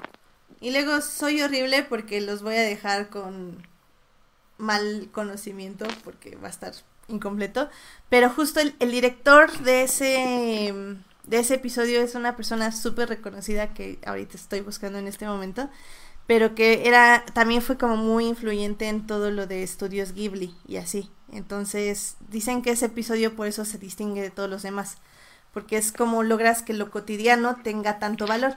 Que al Claro. final del día, ese episodio es muy bonito porque le enseña a Tai que sí podría estar en su casa cuidando a su hermana y, y en una relativamente tranquilidad y seguridad, pero que al final del día nunca va a poder descansar porque sabe que sus amigos están en peligro y que le está enseñando el valor del sacrificio en cierta forma, de cómo sacrificas tu vida cotidiana para poder tener, eh, ir al bien, bueno, hacer un bien mayor, se podría decir. Claro. A ver, es el, es el episodio 21 de Digimon. Ah, mira, excelente. Sí, es muy, muy bonito. Y, y de hecho ahí también está interesante porque Digimon hace esto varias veces, bueno, dos veces, que es justo en los primeros tres episodios y luego es justamente aquí, que es que separa a los niños, o sea, los separa, los pone como en grupos de dos o por individuales y eso me gusta mucho porque también vemos cómo sus personalidades chocan y cómo aprenden a llevarse entre ellos. En los primeros tres episodios tenemos a Tai y a Matt y, como, y vemos cómo Tai trata de, de ir a derrotar al malo, mientras que Matt solo quiere rescatar a su hermano. Y cómo los dos tienen que llegar a un acuerdo mutuo para realizar estas dos cosas al mismo tiempo. Tenemos, no sé, creo que en este episodio, eh, uno de estos episodios también es Mimi con Izzy, y como Izzy es como no puedo lidiar con las emociones ni con la gente y menos con Mimi, que es una super, es una niña que, que es súper sociable y que quiere respuestas y que quiere interactuar y yo no puedo hacer eso. Entonces como chocan los dos, pero al final del día como también tienen que llevarse. Y digo, también quería mencionar a Mimi porque se me hace como muy interesante y es algo que tal vez no eh, como no había valorado hasta ahora, que es que Mimi sí es, es lo que definiríamos como una chica muy femenina, como ya lo dije, podríamos pensar que es superficial, porque se preocupa por su cabello, por su ropa, y de hecho la prueba para prender su emblema es eso, o sea, hay unas, unos Digimons que le dicen que puede tener todo, que le pueden decir que es hermosa, que la pueden alabar todo el tiempo, y cómo ella tiene que decir, ok, o sea, esto, esto no está bien, tengo que empezar a preocuparme por los demás, no solo por mí misma, pero al mismo tiempo la serie te da a entender que efectivamente no es malo, o sea, ser femenina y que le preocupe su cabello y su vestimenta no es malo, es malo en el punto donde ya no te preocupas por los demás. Sí, no, es no, el ser femenino es, es un trait que tienes, que tiene Mimi como super, en su personalidad. Lo que no está bien es ser egoísta. Exacto, y eso creo que me parece como súper importante, que una serie te diga eso de niña. O sea, creo que es muy Y también al mismo tiempo con Sora, porque Sora podríamos decir el horrible término de marimacho, marimacha en este caso, pero pero no, o sea, la serie te dice, está bien que Sora quiera jugar fútbol, está bien que quiera ser independiente, pero no tiene que olvidar que también es una persona que puede amar y que amar no está malo, ni la hace ver más débil, que también es la manera en cómo ella aprende su emblema, dándose cuenta de que su mamá, el hecho de que la quiera proteger no quiere decir que no la ame, sino quiere decir que solo la ama mucho y que es un sentimiento que ella tiene que trabajar con su mamá para que las dos puedan entenderse y puedan mostrárselo una a otra. Está súper bonito y súper fuerte. Sí, o sea, Digimon. Sí, muy fuerte. Digimon como muchas como muchos animes que, que, que yo, o sea, que creo que nos tocaron de niños, tenía muchos, tenía muchos significados y tenía muchas enseñanzas muy profundas escondidas, y si no muy escondidas, mm, o sea, había, tenías que crecer para analizarlas. El efecto principito que decíamos al principio, es una serie que ves de niño, la disfrutas porque, porque pues animalitos, porque pues acción, porque pues es increíble, todos queríamos nuestro Digivice, y creces y, la analizas a fondo y te das cuenta de, de todo lo que viste cuando, de, de, una caricatura cuando eras niño y es, órale, todo es una caricatura y era para niños, se supone. Sí, por ejemplo, Julián nos está diciendo en el chat que que dice, todo eso pasa porque en esa época compraban las series y al ser animadas pensaban que eran para niños, aunque el género no era para niños. En este caso no estoy de acuerdo yo con Julián, porque creo que Digimon sí está dirigida para niños. O sea, no, no es una de esas series que viste por equivocación y no era para niños, aunque sí era. Este, aquí creo que sí era dirigida para niños. Es como Doctor Who. O sea, sí es dirigida para niños, pero eso no quiere decir que no tenga sus lecciones. Y eso es lo importante un ejemplo de animación que no es para niños sería Rango o Persepolis, o que el, la animación es un medio, pero no es, pero los niños no son el, el, público. Pero sí, yo también creo que Digimon era una serie, era una serie enfocada para niños, pero era a lo que hoy por hoy se le, se le, pues, se le llama, yo creo que educación sentimental, esto que les encanta decir la educación sentimental pero, pero yo creo que hace rato mencionaron en el chat que era como un intensamente en anime, pero yo creo que es todavía más profundo que intensamente. Claro, claro. Porque eso me lleva como a la siguiente parte, que era cuando van justamente al al mundo real, porque bueno, resulta que hay un malo que les dice que hay una octava niña elegida, y entonces abre un portal, se va al mundo real este malo, y ellos tienen que ir atrás de, de él para encontrar a la octava niña, al octavo niño elegido, porque no saben si es niña o niño. Entonces van al mundo real y es cuando creo que es como de los mejores momentos de la serie porque ahora podemos ver no solo los, las cualidades de ellos como sus virtudes y sus defectos, sino también vemos a sus familias y por qué ellos son así, que también me parecía como súper interesante. O sea, vemos a Tai, su relación con su madre, con su hermana. Easy, por ejemplo, aprende que es adoptado y cómo tiene que lidiar con ello. Sora ya tiene que empezar a hablar con su mamá y de lo que ella siente y de lo que ha aprendido. Básicamente, lo que aprenden en el Digimundo lo tienen que aplicar a la vida real. Matt, por ejemplo, sus papás están eh, divorciados y por eso no ve tanto a su hermano pequeño, a TK. Entonces también tienen como que lidiar con esas relaciones. O sea, y eso a mí me parece como súper padre porque creo que es una manera de, de, enseñarle a los niños cómo funciona el mundo real, sabiendo que ellos se dan cuenta de cómo funciona y que muchas veces los tratamos como que no se dieran cuenta de lo que está sucediendo, pero realmente sí se dan cuenta y Digimon dice, están estas emociones, están estas situaciones, los niños se dan cuenta y les tenemos que enseñar a cómo lidiar con esto. Y a mí se me hace como súper valioso. Y algo que se me hace también, como, me, como dijo Melvin hace rato, es regresan después de meses de estar en el Digimundo aprendiendo, creciendo, al mismo punto de donde partieron. Exacto. O sea, son dos días o es el mismo día que se fueron de campamento, un día después o algo así. Y es ahí es ahí es donde también encontramos encuentran al, al, al octavo niño elegido. Pero ese ese regresar en el tiempo y, y encontrarse en una realidad pasada a pesar de todo lo que crecieron era fue yo creo que shock para todos. Sí, sí, que, que un poco lo sabíamos porque cuando regresa Tai, este, es que se da cuenta que no ha pasado nada, pero no estábamos como 100% seguros que eso fuera real. Sí. Entonces sí fue como, ¡guau! No pasó nada de tiempo, qué emoción. ¿Qué pasó? ¿Qué pasó?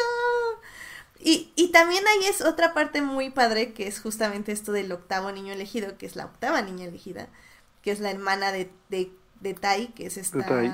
Ah, sí, Cari. Cari. Cari, Porque es otra relación muy interesante de eh, persona con Digimon.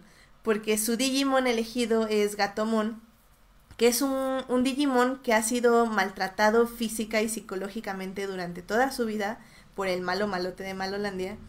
Y cómo descubre a Kari y cómo Kari le enseña como a sanar y a saber preocuparse por otros y a sacrificarse por otros y cómo también ella tiene a su amigo que es Wizarmon que al final del día muere para salvarla a las dos. O sea, es, es una cosa como súper fuerte y Súper que intensa. es súper intensa, porque sobre todo esa parte del maltrato psicológico y, y físico que sufre Gatomon toda su vida, para justamente guardar sus sentimientos y no mostrarlos. Y Kari llega y en toda su pureza, porque su emblema, ahorita no recuerdo cuál es. Es la luz. la luz, la luz y justamente decirle como no es que esa no eres tú, tú eres como justamente esa luz que tiene que iluminar a los demás y relacionarte y qué vas a dar al mundo y cómo tú te estás mostrando ante los demás.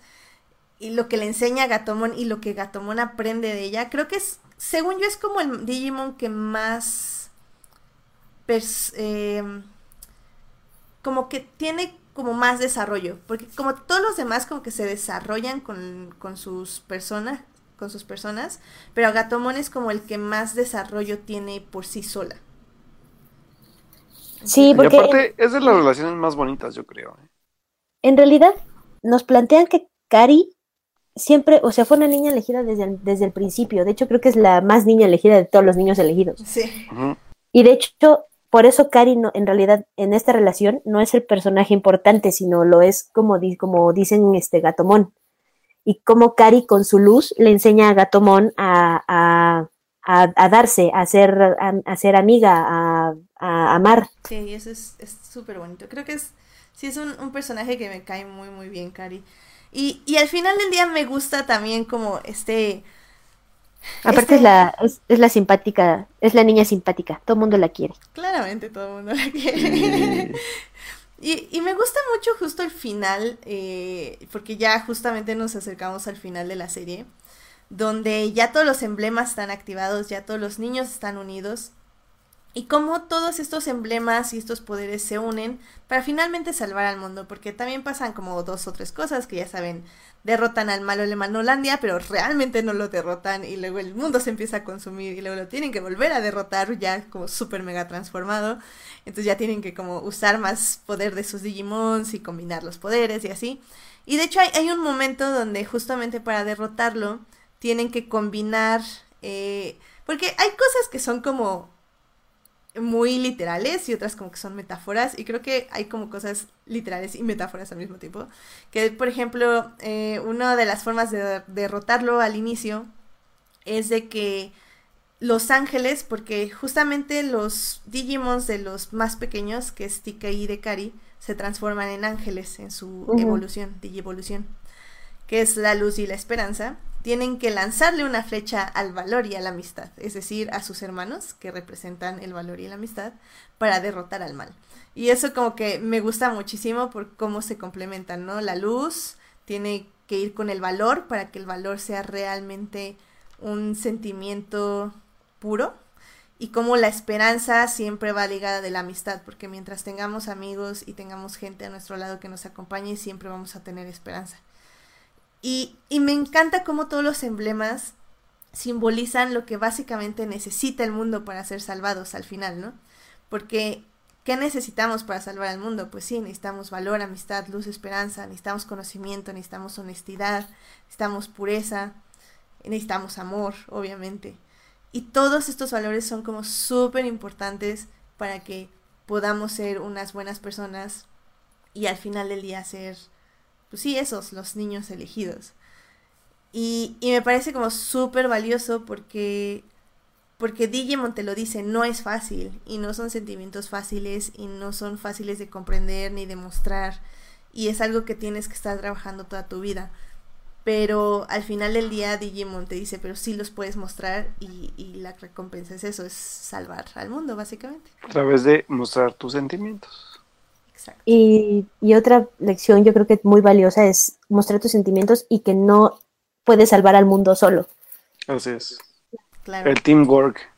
Claro, Ajá, que necesitas, necesitas gente a tu alrededor para, pues para, para hacer de, de hacer de, del mundo un lugar mejor, para salvar al mundo, no, no, no puedes no, no puedes ser egoísta, no puedes ensimismar, eh, no, uno no puede ensimismarse en, un, en, en, uno mismo y pues tienes que, tienes que tener amigos y tienes, como dices, tiene que ser una combinación de absolutamente todo para poder ser así de fuerte. Sí, totalmente de acuerdo. Qué bonito. Ay, lloramos todos. Y aparte, debo, debo decir algo. Digimon fue la primera serie en la vida que acabé. Oh my god, Alberto, qué triste. Pero qué bueno. bueno, también estaba chamaco y no veía muchas series, ¿verdad? Ah, es que yo fui adicta a la tele desde muy chica. Sí. O sea, sí veía tele y todo, pero, o sea, me refiero también a que nunca había visto una serie acabar, ¿sabes? O sea, estar esperando como si fuera una novela, una novela religiosamente, verla acabar. O sea, literalmente yo sí estaba ese día, porque pasaba las, creo que a las 6 de la tarde, ¿no? Mm, la verdad no me acuerdo, era justo en el Fox Kids, ¿no? Ajá, en Fox Kids. Y yo así esperando el final, literalmente hasta lo grabé y todo. Cuando se podía grabar en VHS. Ayuda. Oh my God.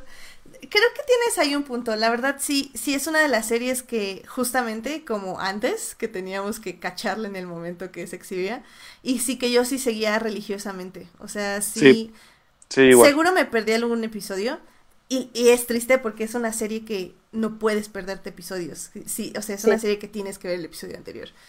Entonces cuando te perdías algo, sí era como, ¿qué pasó? ¿Qué pasa aquí? Pero sí, sí es una, una de las pocas series o de las primeras series que seguí eh, episódicamente. Sí, la verdad es que sí es como también de las mías y, y que la disfruté bastante y sobre todo que yo sí lloré cuando se acabó. Ay, sí, creo que yo también, la verdad. Aparte fue un final muy emotivo, ¿saben? sí, claro. Y es que la banda sonora también ahí ayuda muchísimo. Ah, es ya una sé. banda sonora bien bonita, la verdad. O sea, Y- Totalmente de acuerdo. No sé si, no sé, no sé si notaron, yo tengo una teoría. ¿qué te A Ya en las series que siguieron después de Digimon la primera. Digimon 2 y 3 y etcétera, Yo tengo la teoría, así como los easter eggs de, de Disney o de Pixar en sus películas, para que tenga éxito Digimon, tienen que matar a Leomón. ah, sí es cierto. Sí, pobre El- Leomón, tienes toda la razón. A Leomón lo matan en todas las temporadas. Dice, Por favor, déjenlo en paz. Ah, ya sé. Porque digo, Traen algo contra el Leomón. para que Sí. sepan, este, los Digimons pueden renacer en, en huevos, en como una tierra donde todos renacen. Pero justamente si el malo de Malolandia está o bloqueando la tierra o la pudrió o algo así, pues no reviven. Entonces muchos de esos sacrificios a veces como no va a volver a regresar o, o tenemos que derrotar al malo para que renazcan todos los Digimons que se han muerto y así. Entonces Leomon siempre revive, pero siempre lo matan de nuevo. O sea, a Leomón siempre lo matan. Así como la teoría de que Mickey siempre tiene que salir en las películas de Disney para que sea un éxito, a Leomón lo tienen que matar. Ah, super sad. Y es que a mí, por ejemplo, ya, ya tocando las siguientes temporadas de Digimon, yo nada más vi como las siguientes dos. La, el Digimon 2 me gustó muchísimo. Eh, creo que tiene mucho del anterior, pero justamente ya tenía como más este fusiones y así, pero aún así creo que em, sí trataron todavía muy bien como personalidades de, de niños con problemas en el mundo real que tenían que resolver con la amistad.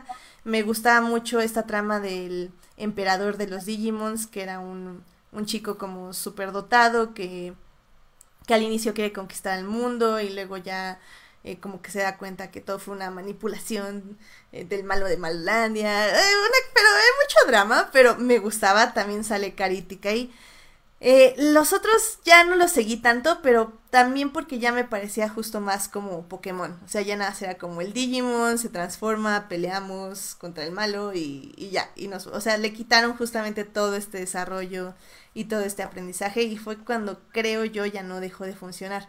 No, dejó de funcionar más bien. ¿Ustedes vieron alguna de las que siguieron? Intenté ver la, la, la que siguió y no la aguanté. La verdad es que me aburrió muchísimo. Yo fui muy fan de la 3, hasta la 3. ¿La 3 cuál fue? Lo, o sea, lo que pasó con la 2 es que la 2 todavía tiene un hilo conductor que son TK y Kari. A partir de la 3 ya son otros niños elegidos en otro contexto y es otro concepto totalmente Sí, sí, diferente. sí. Porque son Takato, Rika y Henry. Y, y también ya sabes que tiene, su- que tiene las enseñanzas de la amistad, porque también existen, no existen emblemas tal cual, aquí se maneja como con cartas, es una fusión entre Digimon Yu-Gi- este, Yu-Gi-Oh! Ok. Órale. pero aquí más bien los niños elegidos se fusionan con sus Digimon en algún punto de la vida. Cierto, Ellos- sí, sí, sí. Las evoluciones no llegan, ya sabes, en momento de necesidad, sino que llegan cuando ellos lo deciden. Sí se, sí como que se, se, se accionan esas evoluciones en algún punto bas- este, importante de la serie, pero una vez que ya tienen control de las evoluciones, ellos pueden decir, decidir en qué momento se, se fusionan, y el momento máximo es, eh, es esta como, como el momento clímax de la relación entre un Digimon y su, y su Digimon Tamer en esta serie, es cuando se fusionan. Tamers, no me acordaba. Sí, Tamers. Sí, esa, esa sí la vi, pero justo esa fue la que yo dejé porque ya me aburrió. Y a mí, hasta la 3, yo fui muy fan, también la terminé, y la 4 me perdió. Mm, ya, mira. Pues sí. Y es que, digo, esas nada más las quería tocar así rápido, porque igual, o sea, sí nos gustaron algunas, pero bueno, obviamente ya no tanto como la primera.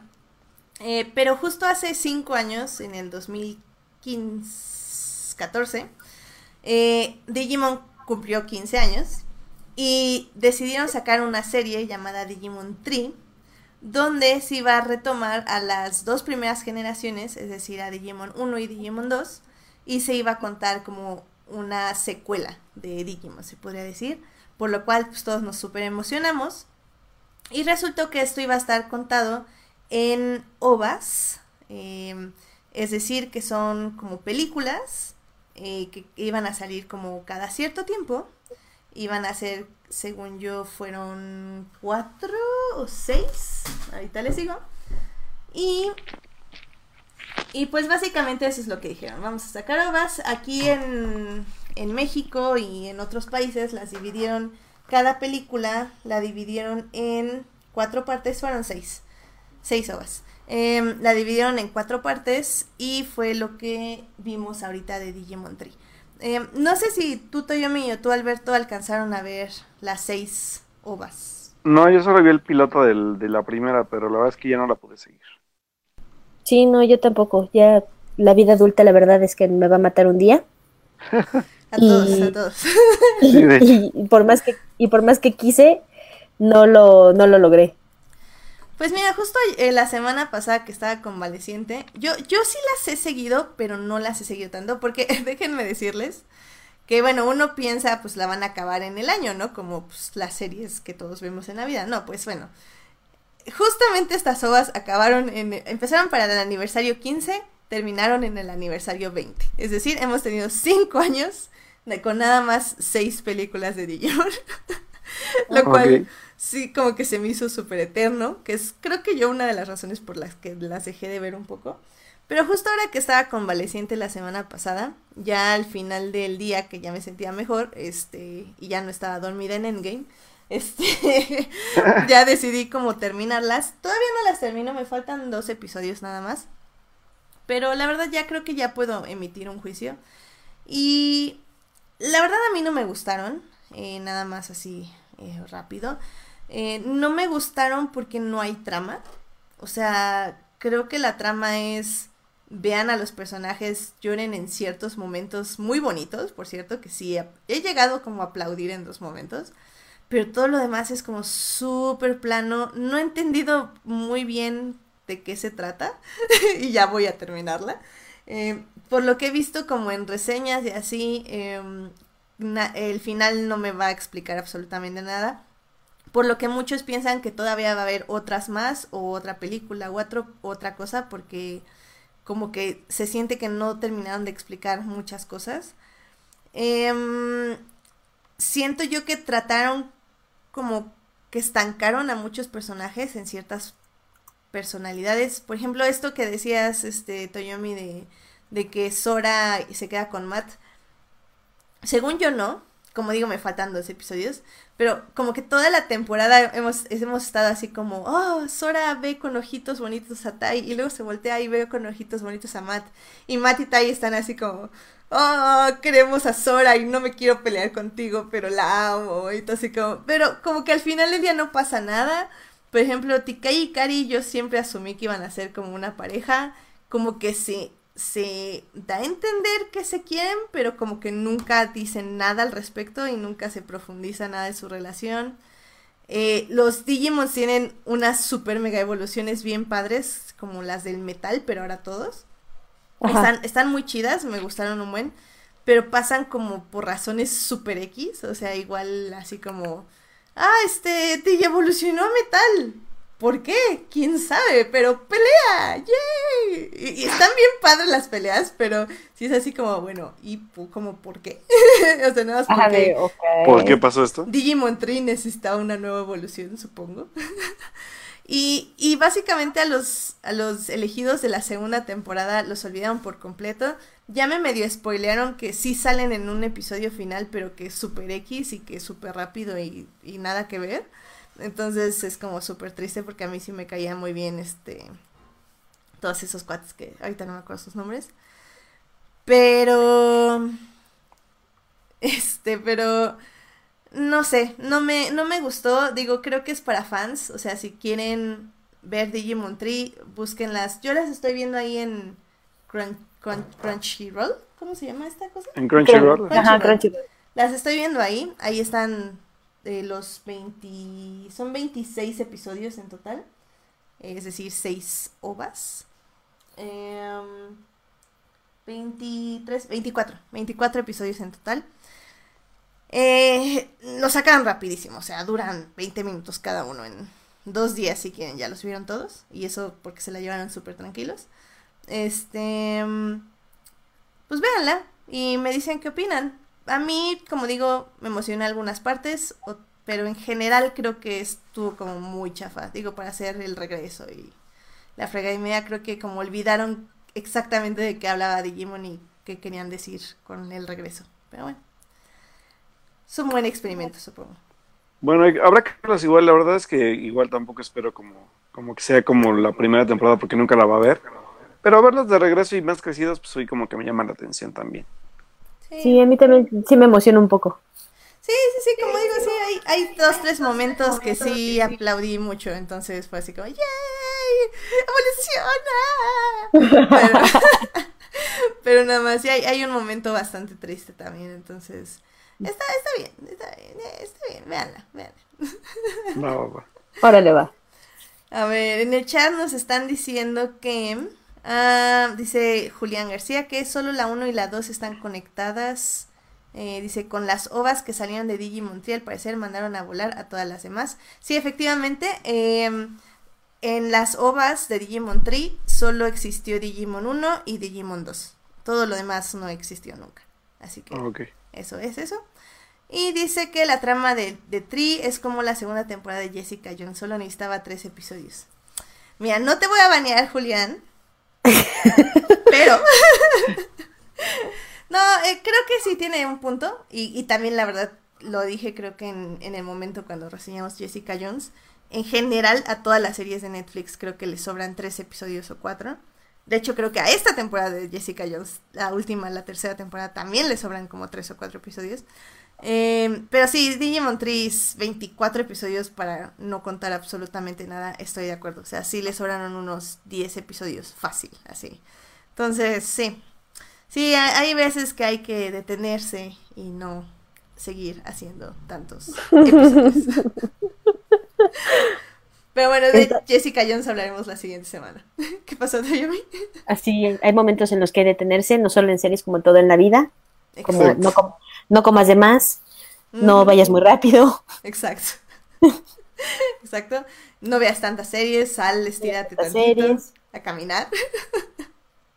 Salgan a correchos, a nadar. Sí, pero también no corras mucho. Tampoco Pero todo, todo con medida, por favor. todo con medida y comiendo sanamente. Ay, qué horrible ser adulto. Ah, ya ven, yo no soy la única que los deprimo. Pues, Es, es que es cierto. Digimon. Digimon nos agarró en un momento muy maravilloso en nuestras vidas. Sí, la neta sí. Sí. La neta sí. Ay, pero bueno. Este, pues no sé si quieren dar como una conclusión de Digimon, ya para cerrar casi ya el programa. Eh, Toyomi, no sé si quieras como decir unos últimos pensamientos de esta gran serie que marcó nuestra infancia. Ay, qué bonito. Ay, qué bonito. Sí, pues sí, básicamente eso, que creo que Digimon es, sufre del, mismo efecto principito que ya habíamos hablado antes. Es una serie que mientras más veo, más enseñanzas me deja, más, eh, más secretos le encuentro, más lecturas le veo. Este, yo creo que también el valor de Digimon reside ahí. Y sí, si a mí me, pre- si a mí me siguen preguntando si soy niña Pokémon o niña, niña Digimon, yo voy a ser niña Digimon para siempre. Eso, caray. Ya. Alberto.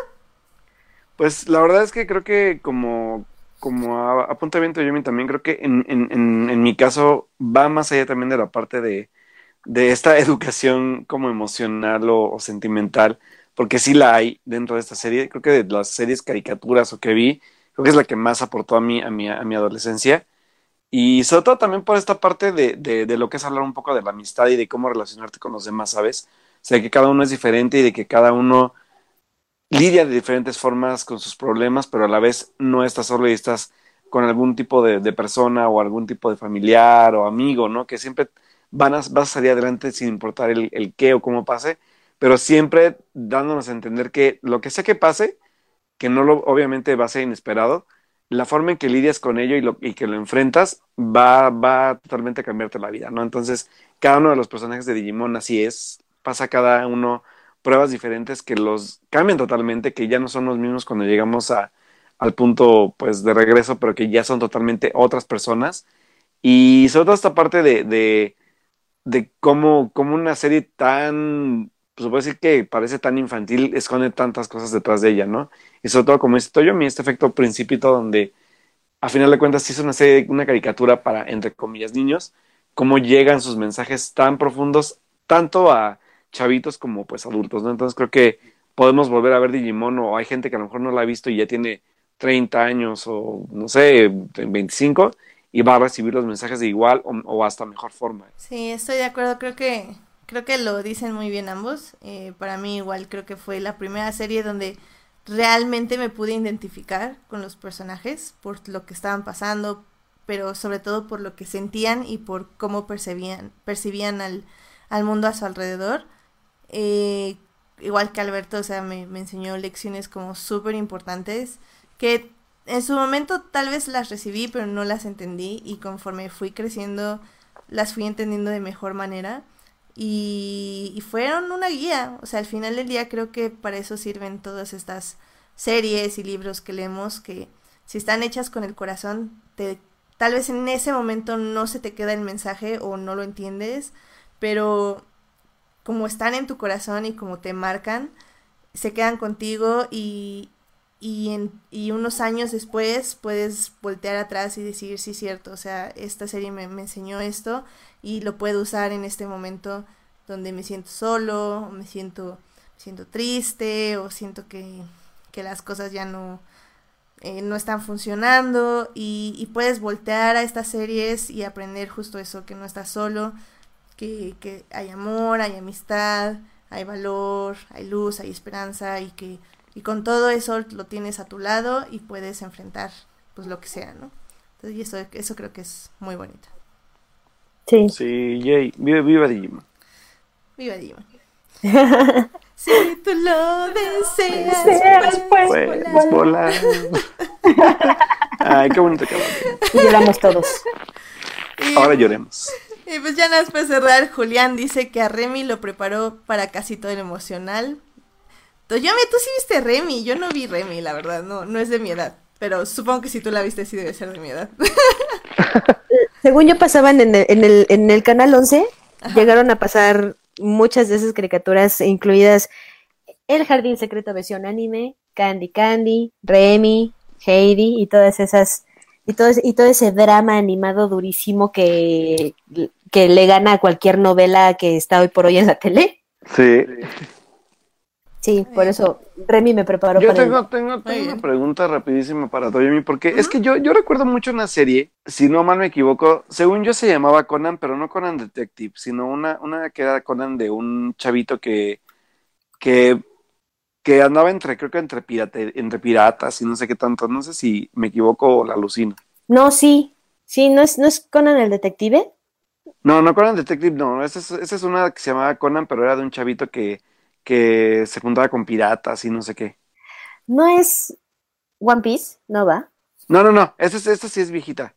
No, la verdad no sé. Ay, porque no recuerdo, es que estoy tratando de recordar el nombre, pero no recuerdo bien, pero el personaje era, era como Conan, yo supongo que el bárbaro o algo así, pero en niño. Pero bueno, seguiré buscando porque tengo muchas ganas de, de buscarla porque me acuerdo que me gustaba mucho y pasaba en Canal 11. En Canal Pero 11 no. pasaban cosas muy, muy bizarras, bellas. Habrá, hay que, habrá que buscarla. Sí, la voy a buscar y ya si doy con ella, pues ya les platicaré. Va, por favor. Sí. Edgar dice que es Future Boy Conan. Ah, a ver, sí, espera. A ver, a ver, vamos a ver. Sí, que sí, todos esos dramas le tocaron en el canal 5 a Edgar. Sí, sí es. ¿Sí? Ah, mira. Sí, Gracias, ya, Edgar. muchísimas gracias, Edgar. Gracias, ya. Ahora voy a buscarla para ver si la encuentro completo. Muy bien. Sí, está en YouTube. Muy bien. Gracias, me ha salvado el día. Excelente. Muy bien, pues yo creo que con eso podemos concluir este gran episodio de recordar 20 años de Digimon en nuestras vidas y en nuestros corazones. Ah, qué bonito. Ay, qué bonito. Y pues Toyomi, dinos, ¿dónde te puede encontrar nuestro público? Pues a mí me pueden encontrar como Yomilomi en casi todas las en casi todas las redes sociales. Y O M M I L O M M I. Este en Instagram, en Twitter, en Facebook y así. Por si les interesa ver las fotos, mis mis dramas, mi todo, ahí estoy. Excelente, excelente.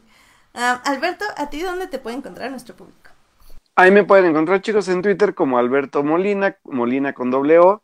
Y pues ahí estamos platicando de cine, series y algunas otras cosas de la vida para que podamos debatir eh, algún tipo de sugerencias o, o demás para que podamos platicar sobre este tipo de cosas en el Twitter. Así que ahí nos seguimos. Y a mí me pueden encontrar en HT Idea, donde ya saben, estoy hablando de Star Wars, de Star Wars, de Star Wars y también de otras cosas. Como Star Wars. Como Star Wars. Como Star Wars. y pues sí, eh, muchísimas gracias a quienes nos escucharon en vivo esta transmisión, que fue Julián García, Dan Arellanos, Edgar Pérez, Melvin, el hijo pródigo anduvo por ahí, que prometo invitarlo para la siguiente. ya, la siguiente, ya que me regrese mis DVDs, evidentemente. Y también estuvo... Eh, no, creo que ya. Esos son los que nos estuvieron acompañando en el chat. Eh, también muchas gracias a quienes nos oyen durante la semana en Heartis, Spotify y en iTunes. Recuerden que este programa estará disponible ahí a partir del miércoles en la noche. Recuerden, ya tenemos Instagram, así que nos pueden seguir ahí. Lo estoy actualizando lo más seguido que puedo. Es como mi meta, actualizarles el Instagram. Entonces ahí vamos a estar como eh, interactuando más con ustedes, o al menos es lo que voy a intentar. Y los stories están bien chidos aparte. Ahí voy, ahí voy. Es que esas cosas de Instagram ya, ya- siento que estoy como en los late millennials, donde sé cómo funciona, pero como que no sé exactamente cómo funciona. Entonces estoy en eso, estoy en eso. Así de no a full. Exactamente, entonces estoy como, oh, mira, puedo cambiar de color las letras con eso. Oh. Puedo hacer una encuesta. links también.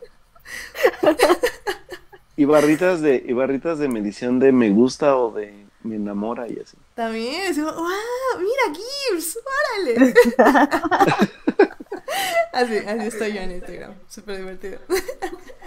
Pero bueno. Em, pues este, el próximo lunes, 9.30 de la noche, creo que todavía no va a haber nada en el cine, Alberto, no sé si tú sepas. El próximo que va a estrenar, según yo se ve algo importante, ahorita les digo, porque según yo sí hay. Pues miren, mientras Alberto ve si hay algo en el cine esta semana. eh, Porque en esta semana se supone que se estrenó una de, una de verano que creo que trato de olvidar que se estrenó y que la fui a ver. ah, sí, Así que, los rápidos y los furiosos.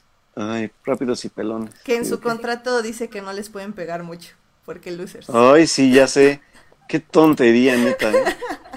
¿En serio? Ay, qué triste. Sí, Sí, que, o sea, pueden recibir cierto número de golpes nada más, y no más, pues, Ay, por favor.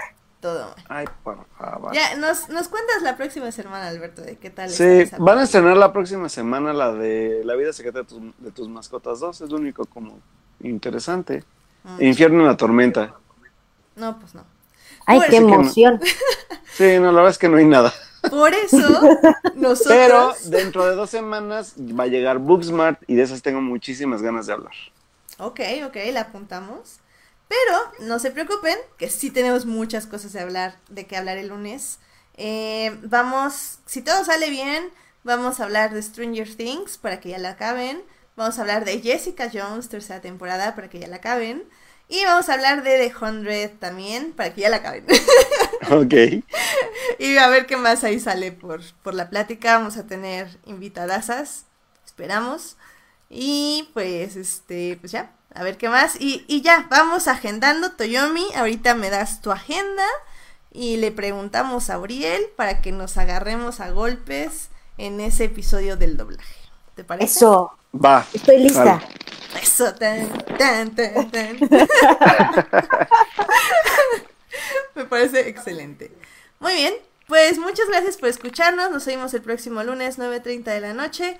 Que tengan una hermosa semana. Toyomi, muchísimas gracias por venir a este programa. Te habíamos extrañado Toyomi, mucho. Te No, extrañamos. Muchísimas gracias a ustedes otra vez por invitarme. Ojalá me inviten más seguido. Y así. Claro, ese es tu espacio. Excelente. Vale. Pues nos vemos, chicos. Bye. Gracias, Adiós, chat. Cuídense. Adiós.